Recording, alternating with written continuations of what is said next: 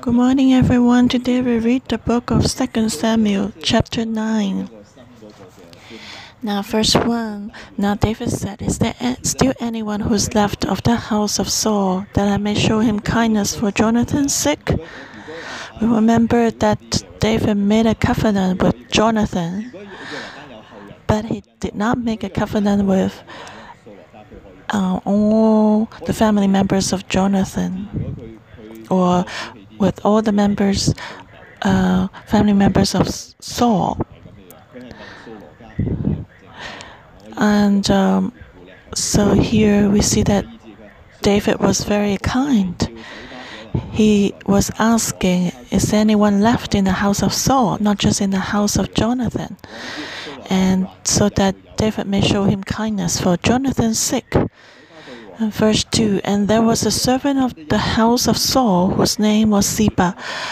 So when they had called him to David, the king said to him, Are you Ziba? He said, At your service. Then the king said, Is there not still someone of the house of Saul to whom I may show the kindness of God? And Ziba said to the king, There is still a son of Jonathan whose name is his feet. So the king said to him, Where is he? And Ziba said to the king, Indeed, he is in the house of Machir, the son of Ammiel, in Lo Debar. Then King David sent and brought him out of the house of Machir, the son of Ammiel, from Lo Debar. So David was looking if there was anyone left in the house of Saul, and he found a servant in the house of Saul. And Ziba told him there was still a son of Jonathan whose name. Actually, a few sons of Jonathan died together on the same day in the battle. And there was only Jonathan's son who was named. There was only one son left. And in the house of Saul, Jonathan was most devoted to God. And so when the house of Saul almost perished, there was still one son left, but he was lame. And whenever the son Mephibosheth was mentioned, the Bible also noted that he was lame. It's very uh, sad in the eyes of men uh, that the boy would be lame. And Mephibosheth, he was lame because when they were running away, his caregiver dropped him on the ground, and so he became lame. And he was about five years old when he became lame.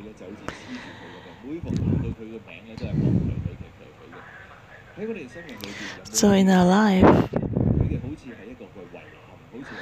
is there anything like uh, being lame?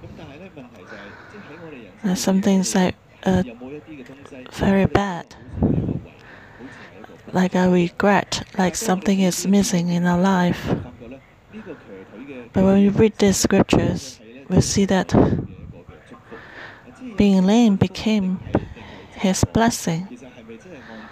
Sometimes we cannot just discern on the surface if it's a blessing or not or is a regret. So being lame was actually a blessing in disguise from God. So that was why a son was still left in the house of Jonathan, the house of Saul. And so we cannot say right away that being lame was bad. God allowed it. And so, as David found out where the son of Jonathan was, like he brought him out of the house of Machir. Machir should be a servant of Saul. And he took him from the house of Machir. Verse 6 Now, when Mephibosheth, the son of Jonathan, the son of Saul, had come to David, he fell on his face and prostrated himself. Then David said, Mephibosheth? And he answered, Here's your servant. Again, we see Mephibosheth, the son of Saul, Jonathan, the son of Saul, came to David, and David said to him, do not fear, verse 7, for I will surely show you kindness for Jonathan your father is sick, and will restore to you all the land of Saul your grandfather, and you shall eat bread at my table continually.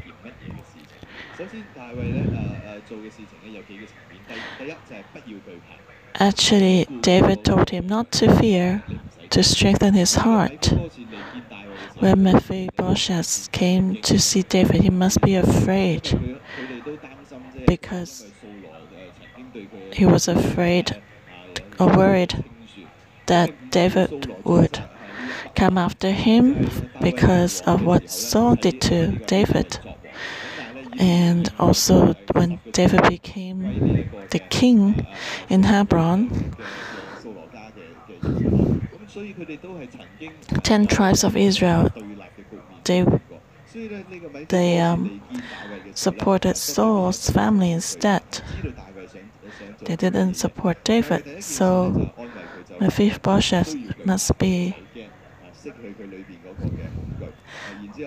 afraid and worried. And so David said to him, Do not fear. I will surely show you kindness for Jonathan. Your father is sick. Well, what does it mean to show kindness?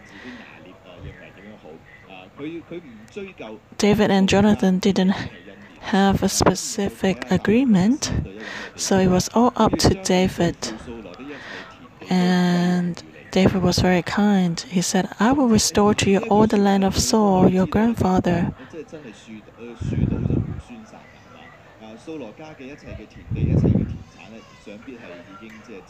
So the land of Saul must be given to others already. But David said, I will restore to you all the land of Saul to you. David did not just restore to Mephibosheth the land of Jonathan. That would be very different. If David said, I will restore to you all the land of Jonathan, then it would be very good and kind to Mephibosheth already. If Jonathan was a prince, he must have a lot. So that would be accountable to Jonathan and to God. Jonathan must be very happy in heaven. But David said, I will restore to you all the land of your grandfather, the land of Saul. Saul owned way more than Jonathan. And he came, remember, Saul came from a wealthy family. He was not poor. But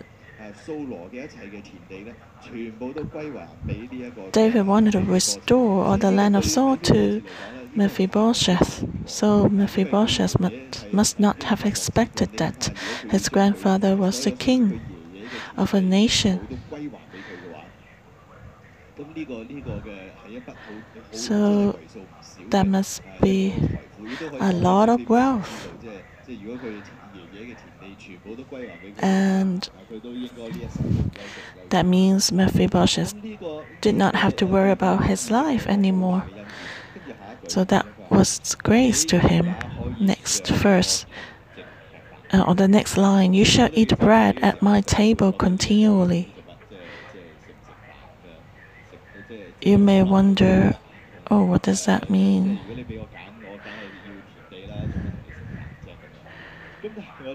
Um, I would just take the land. Why should I have a meal with you always? Uh, back to the culture in uh, Israel, back to the time of David, the culture was that it was good to always eat with the king. Just like today, if you can always eat with your boss, that means you have good relationship with your boss. And if your boss is a very high rank, it's very high ranking in a stock market company, then you know a lot of news about the company and even the stock market. Then you surely will receive a lot of benefits from that.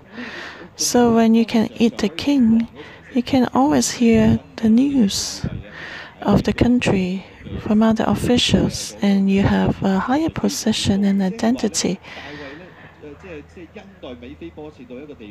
So David honored Mephibosheth to such a level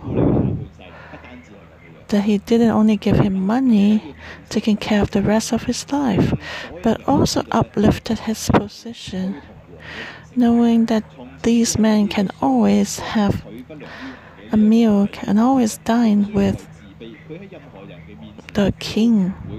So Mephibosheth would never have low self esteem.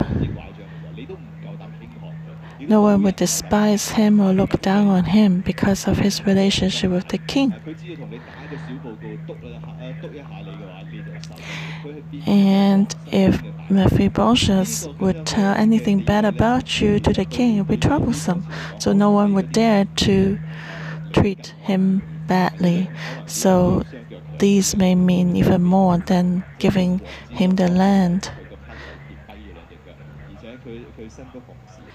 And imagine Mephibosheth. He became lame when his, he was young, and then there was battle, and his family died, and many people may have forgotten him, even people from his family. So when David said, You could dine with me, that was a great, there must be a great promotion and healing to him. So we can see his reaction. Verse 8 Then he bowed himself and said, What is your servant that you should look upon such a dead dog as I? And he must prostrated himself and said, Who am I? Your servant. I'm just like a dead dog. So, in his own eyes, he was like a dead dog. He had no hope in life. And he could not regain reputation for his family anymore. You can imagine he must have very low self esteem. He has lost hope in life, but he found favor in the eyes of the king.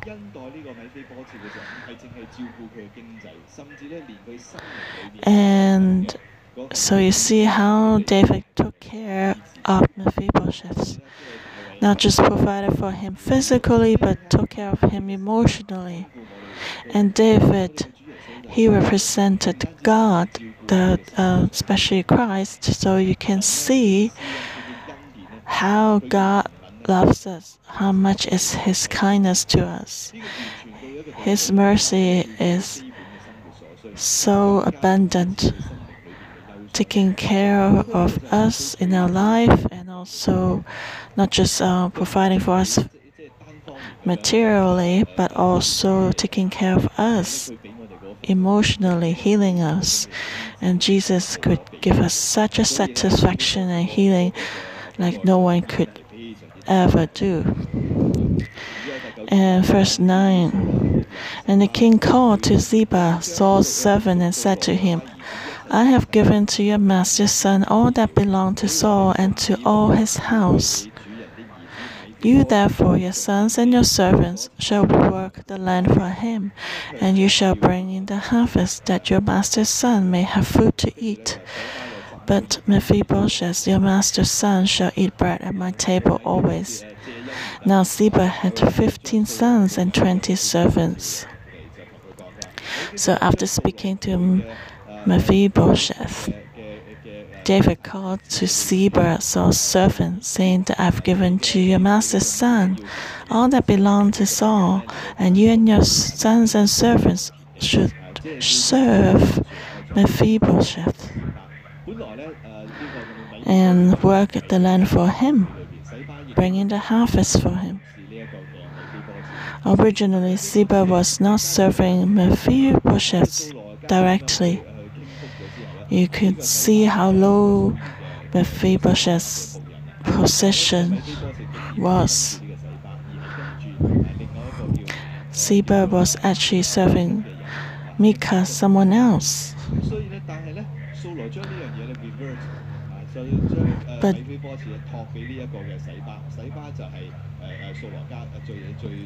David reversed this and commanded Ziba the servant to serve Mephibosheth instead, telling him that from this day on, Mephibosheth will become your master. And then David also said, You should work the land for him and bring in the harvest for Mephibosheth. But Mephibosheth, your master, shall eat bread at my table always which means you provide for him, but actually, Mephibosheth will always dine with me, and I provide for him. And so, what you give him is like his pocket money, but he may not have a chance to spend money because I will always pay the bill for him.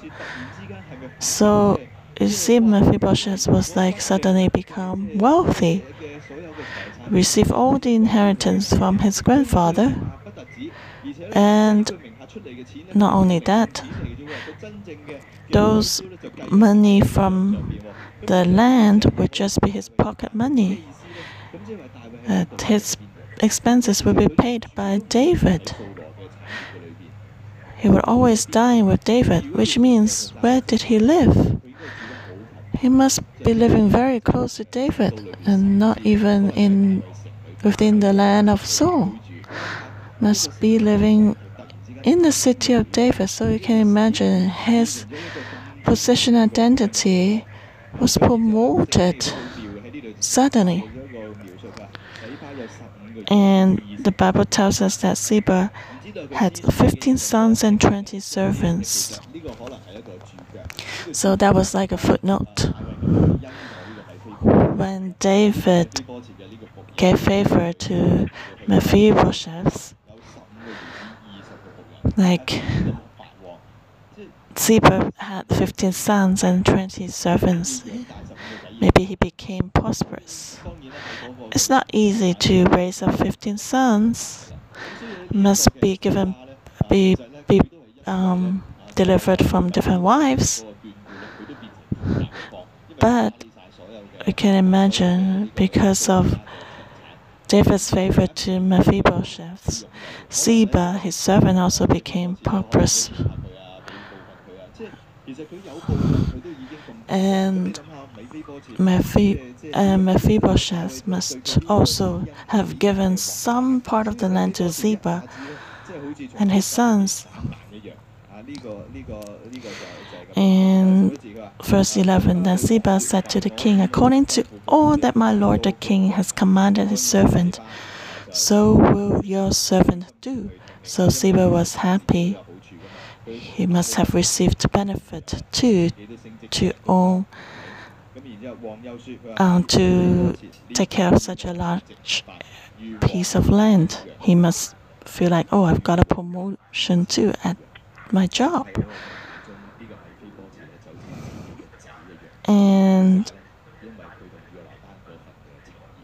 so to David, Mephibosheth was like his own son because David had a very close relationship with Jonathan.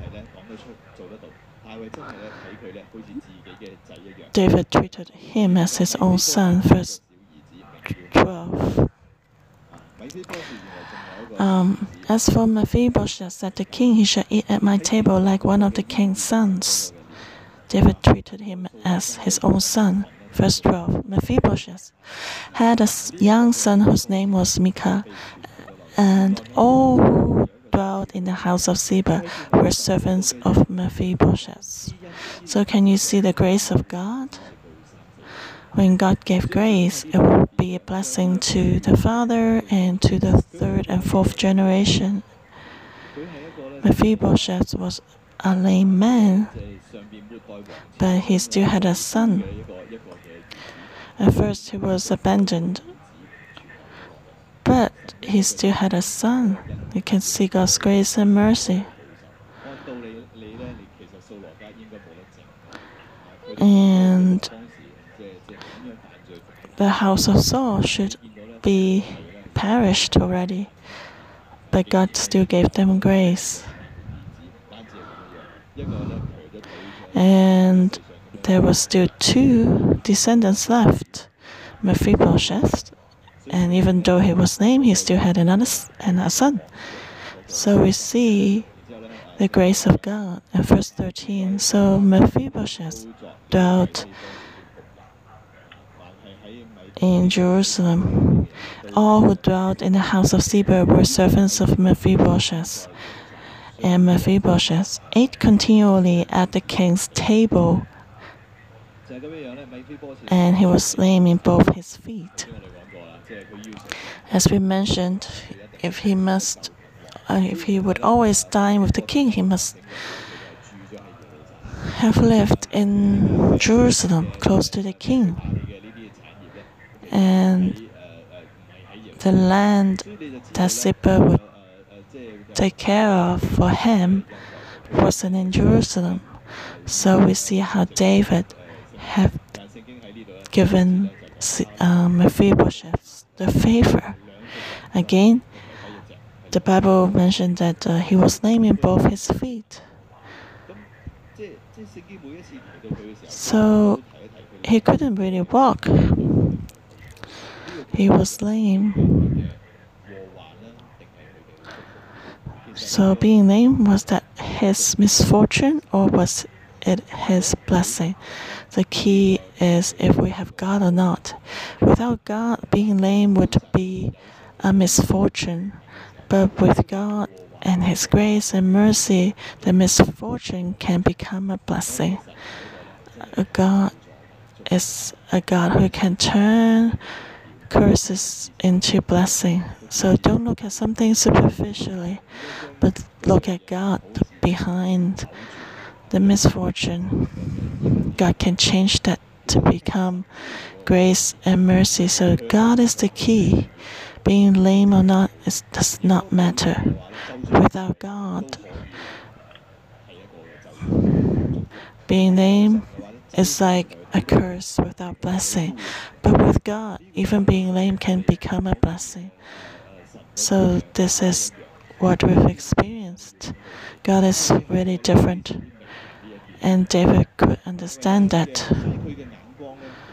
So his perspective is very different. David could remember Mephibosheth at his peak time, a climax time, because he did not have any bitterness in his heart. How could he be like that? Just think David could be very bitter. What have I done wrong? I'm so faithful and loyal to you. I played the harp music for you when the demons came to you. I went for battle for you. I built up your dynasty, but you have been chasing me and wanted to kill me. So he could be very bitter towards Saul. But now, when someone has power, we can see what is really in his heart. When someone is wealthy, still stingy, then you know that person is very stingy. Money can magnify something about a person. And when David was wealthy, we can see that he was he didn't have any bitterness because he know he knew that the grace of God is greater than anything else. And so he sincerely wanted to give grace to the house of Saul too, not just the house of Jonathan. Actually, even if it would give the land of Saul to Mephibosheth, David didn't need to ask Mephibosheth to dine with him always, but David treated him as his own son because David's perspective focused on God. So he was thankful. He didn't have any bitterness. And we can see that David was a satisfied person. He did, didn't have any complaint in his heart. And that's a great blessing. May we be like David too with God, even if we have some misfortune or something bad is happening to us, we know that with God, we can hold on to God. All this can be turned into blessing. He can be satisfied.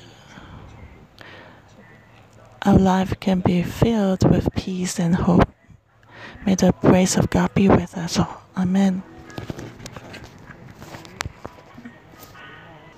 Let's give thanks to God for His kindness in every area of our life. Because what we have experienced in life, how He has blessed us in our family in our work, how He has been protecting us and giving us His kindness and love.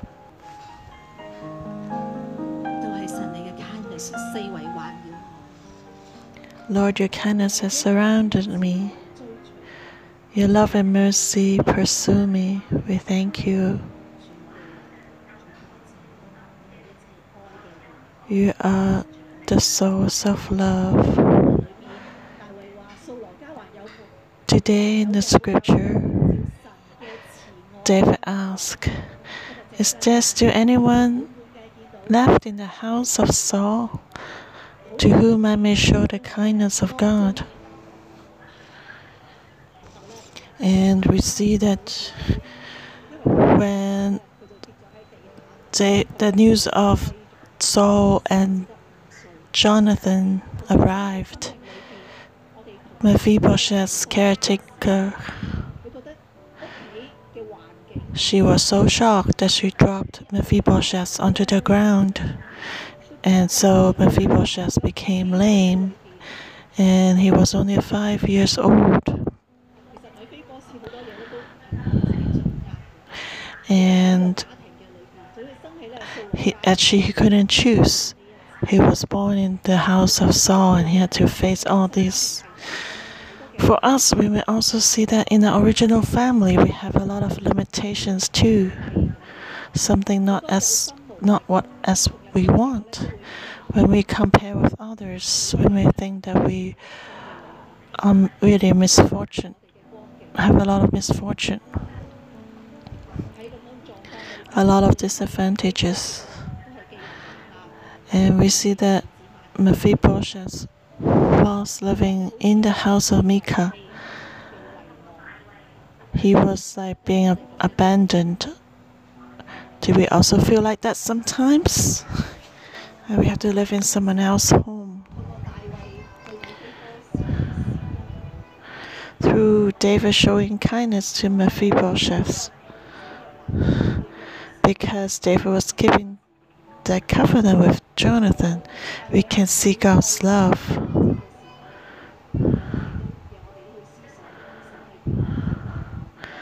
And let's think about how God has also given us favor and kindness. David not only gave the land of Saul when restored to Mephibosheth, David even dined with him always on the same table. So it's the same with God. God's provided us what we need in our daily life, and He wants to heal us and comfort us when we feel abandoned or looked down upon. Everything will be redeemed in the grace of God. So, right now, let's take some time. Let's reflect our life with God.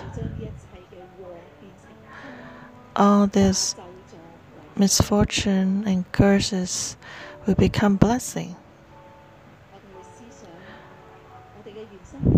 Let's recall in our original family,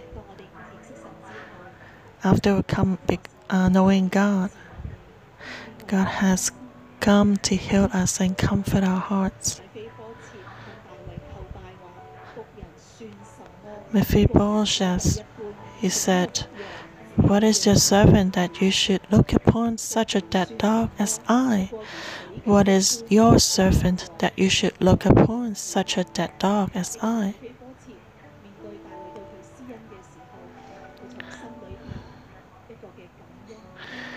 Mephibosheth, he was thankful to David. Let's also give thanks to God for what for all the kindness he has given us. Jesus, we thank you. Lord, why are you so good to me? Even though I'm not good. Lord, this is our prayer.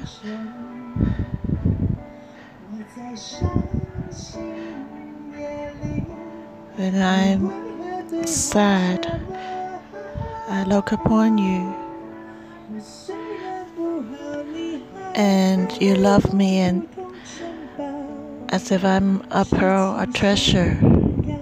This is such a deep love, Lord. Why are you so good to me? I don't deserve it. Lord, it wasn't because Mephibosheth had done anything, but because David was keeping the covenant with Jonathan. And we know that you're also keeping the covenant with us. And your, your presence is so precious. And thank you, giving us your grace and mercy. Thank you for your presence with us.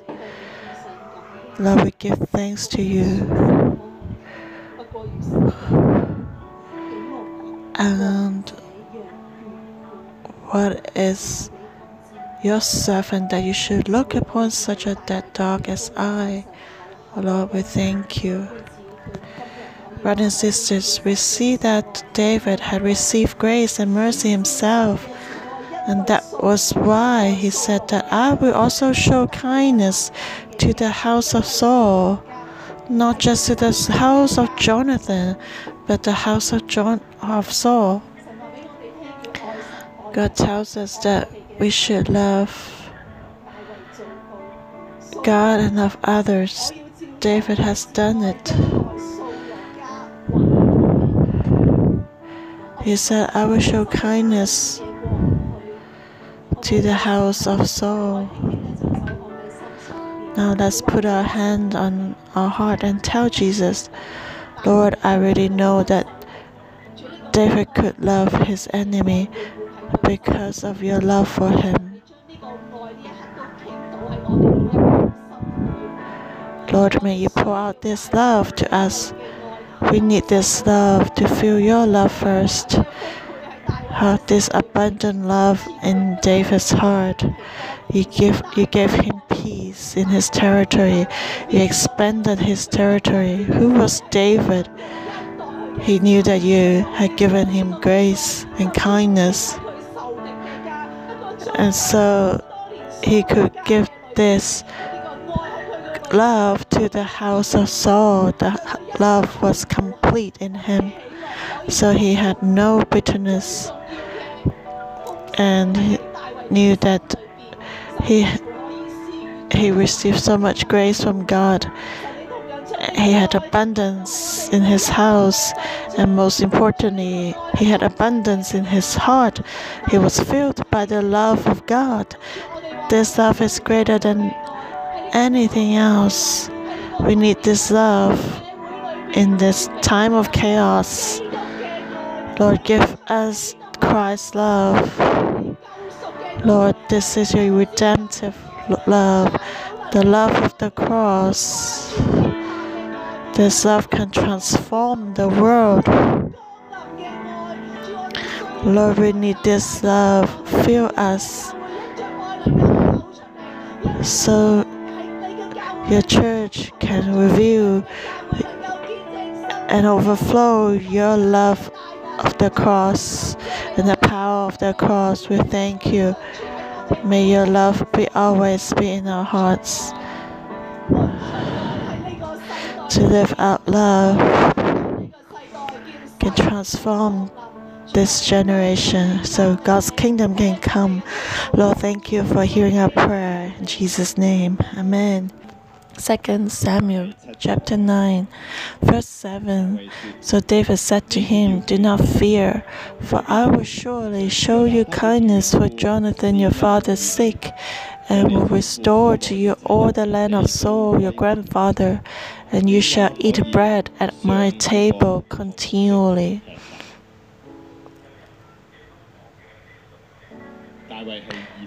David was the king of Israel.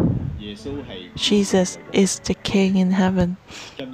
Today, Jesus is also speaking to every one of us do not fear, because I will give you kindness, and you always eat at my table continually. Today, the heavenly King, the King of Kings, want to give us kindness we should receive the love and mercy of God. Let it fill our hearts, overcoming our low self esteem, loneliness, complaints, and bitterness. When we can receive this kindness and also pass on the kindness to others and our hearts will be filled with thanksgiving, joy, and peace. Forgiving others is not just letting others go and let them have the benefit, but actually is blessing ourselves. David didn't have any bitterness in his heart, so he can continue to receive blessing. God wants to bless us, but if we have bitterness, then it blocks the blessing. So forgiving others is a blessing for ourselves. That's the will of God. And today, God wants to release this heavenly love to us. David had experienced a lot of mercy and grace of God. So he can also give kindness to others. Today, God wants to release His love to us satisfy the needs of our hearts so that we can be a thankful, joyful person. Let's receive this love in the Spirit. Jesus, I cry out to your name. May you give you as your Holy Spirit so that we can experience the mercy of the Heavenly Father. In Jesus Christ's name, I release the Heavenly Father's love into our hearts into our spirit. The Heavenly Father's love will bring healing and to heal all our wounds. Lord, we just want to look upon you, the builder and finisher of our faith. Jesus was nailed to the cross for us, and His mercy and love is in our hearts. He wants to heal and resolve all our pain. When we look upon Jesus, our pain, the hearts will leave us. Holy Spirit, may you come and touch us, every one of us. Come into our hearts. Lord, embrace us. Let your love first satisfy our hearts so that we receive your and experience your love first.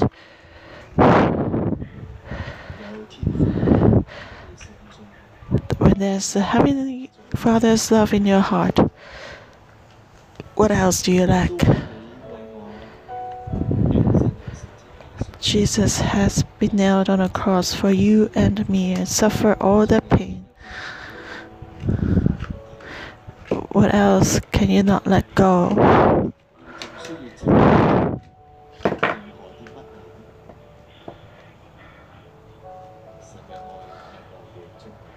God's love can satisfy us. God has given us eternal life and show us a heavenly kingdom. Do we can we still not let go of any worldly things?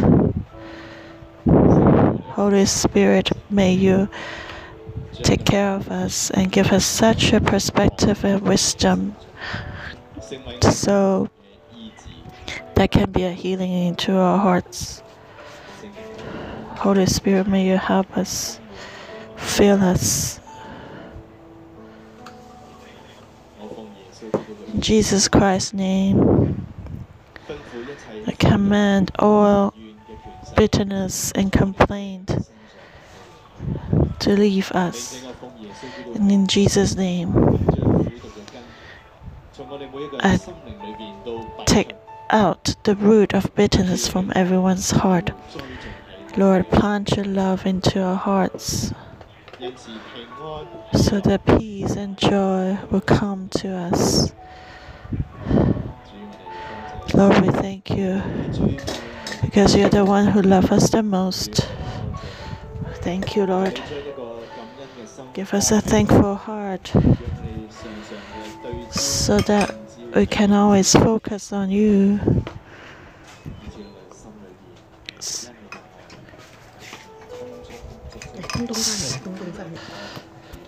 May your spirit always be with us and hear our prayer. Lord, we thank you. Hear our prayer. In Jesus Christ's name, amen. Thank you, Lord. Our morning devotion will end here. May the Lord bless you all.